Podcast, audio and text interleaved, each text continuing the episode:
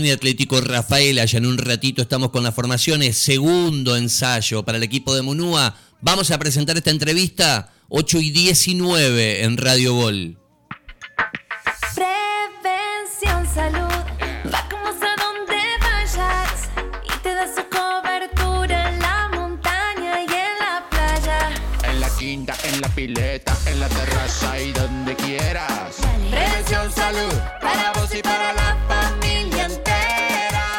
Súmate a Prevención Salud, la prepaga de Sancor Seguros que se adapta a vos y disfruta del verano. Mucho, mucho, mucho, mucho más. Superintendencia de Servicios de Salud 0800 222 Salud www.sssalud.gov.ar Número de inscripción RNMP 1679. Bien, eh, 8 y 19, saludar a quien es eh, la cabeza visible. Es un grupo que asesora a futbolistas desde Rosario y eh, están cuidando, así como Prevención Salud nos cuida, ellos cuidan a Facundo Garcés, que ayer conmocionó las redes de Colón. Igual la semana anterior yo les había dicho, está muy cerquita de arreglar Garcés la extensión del vínculo. A, a Guillermo Feijenbach, saludar en Rosario. Guille, buen día, ¿cómo va? Darío, buen día, ¿cómo estás? Un placer eh, saludarte. La sede no es en Rosario, eh, lo aclaro, me encantaría que así fuera, eh, me sería más cómodo, pero bueno, en nuestra sede puntualmente está en Buenos Aires y en Madrid en este momento, lo aclaro. Ah, porque, bien. eh, por ahí puede generar algún tipo de, de confusión con algún colega. Eh, pero, pero sí sé que están monitoreando mucho también Newell y Central. En realidad tienen que mirar todo, ¿no? Hoy los futbolistas en la Argentina están en, en todos lados y esta cuenca, como siempre le decimos, eh, Rafaela que está jugando ahora con Unión, Unión, Colón, Central, Newell, es una usina generadora de, futbolistas y de talentos, ¿no?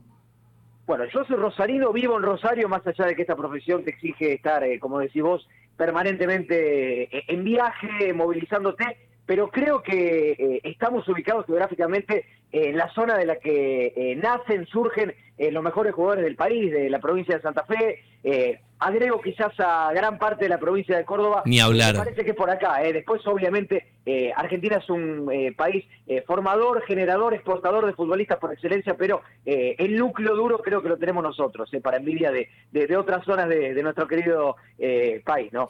Guille, eh, estuvieron, cerraron todo, ya están las fotos de Viñati con, con Facu en redes sociales, sé que, que estuvo Ingaramo, que estuvo Lavini en la parte eh, administrativa. ¿Cómo, cómo fue eh, la negociación una vez que, se termina, digamos? Este, ¿cuál, cuál fue el espíritu? Porque la realidad es que el contrato estaba vigente eh, hasta diciembre de este año, pero Colón lo quería abrir y, y prolongar, seguramente con alguna expectativa, y ustedes con otra, ¿no? Sí, fue una negociación larga, esto vale la pena aclararlo, pero con muy buena predisposición de ambas partes. Creo que eso es eh, lo que eh, primó fundamentalmente, más allá de que en algún momento, como eh, en toda charla, en toda gestión, puede haber alguna diferencia, alguna distancia en cuanto a las posturas.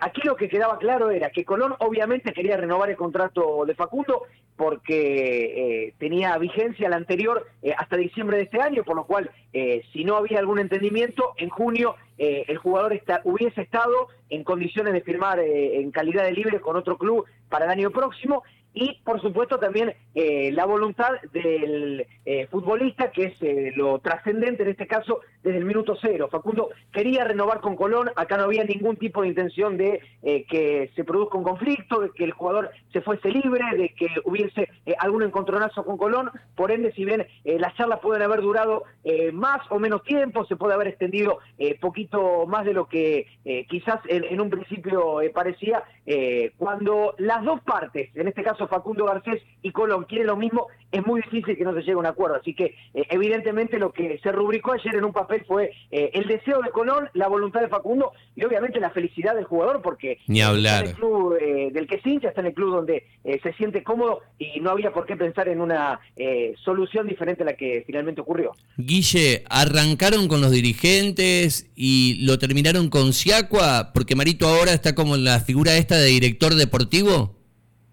Bueno, en parte sí. Eh, bueno, eh, lo que decía Darío, creo que manejar siempre información correcta. Eh, fue importante la eh, aparición, fue importante el involucramiento por parte de Mario Siacua en la negociación. Yo quiero remarcar de todas maneras lo mismo que te decía anteriormente, la buena predisposición que tuvo la directiva de Colón, por supuesto de nuestra parte también defendiendo los intereses del jugador, pero buscando una solución de manera permanente. El hecho de que se haya incorporado Mario, que es un tipo del fútbol, alguien que conoce perfectamente obviamente eh, la mentalidad de los jugadores, las situaciones eh, futbolísticas eh, a la perfección. De hecho, eh, creo que Siacua tiene un plus porque a gran parte de este plantel lo conoce, o porque claro. lo dirigió, o porque en algún momento eh, compartió eh, algún ámbito en Colón. Entonces, evidentemente, la presencia de Mario eh, ha sido un punto positivo, creo, no solamente para esta negociación, sino para el universo de Colón en general.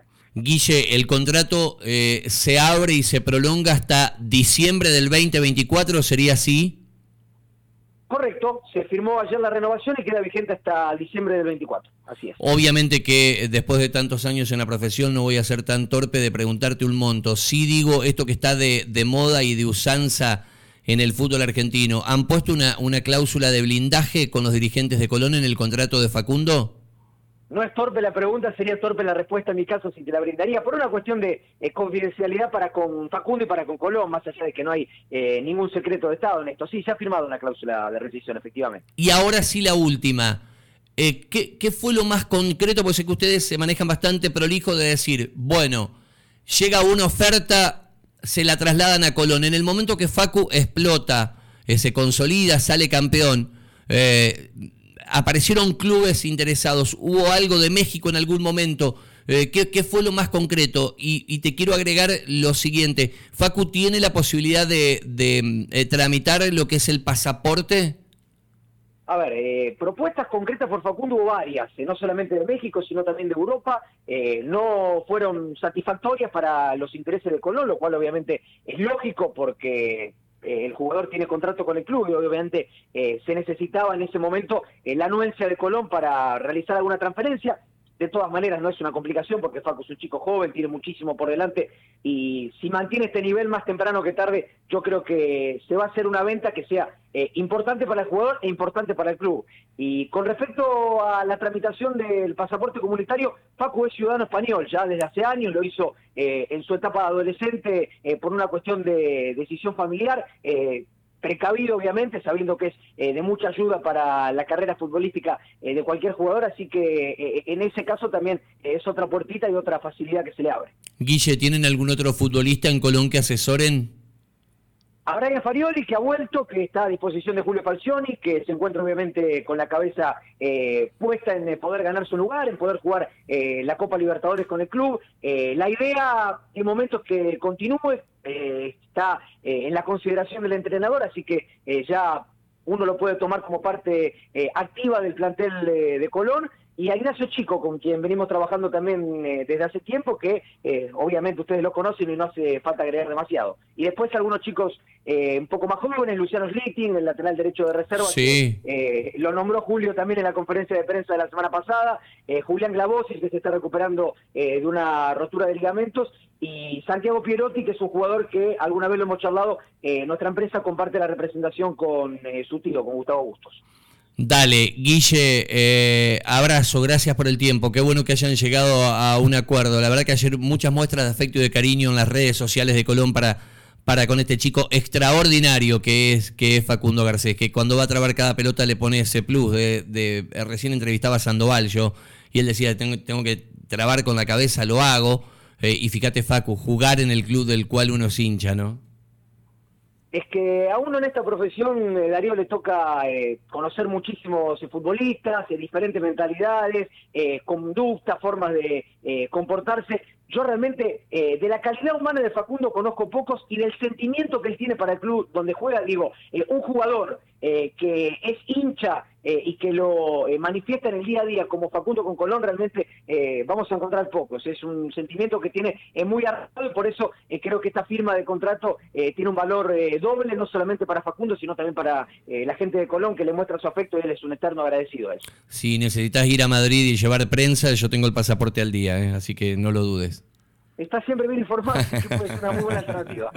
Guille, cariño, gracias por el tiempo. Abrazo grande, Darío, a todo el equipo. Buen día. Bien, ahí charlábamos con el representante de Facu Garcés, cláusula de salida, dos años de vinculación, vamos hasta diciembre y lo del pasaporte, que ya Facundo lo tiene, lo explicó, es español, es ciudadano español. Es un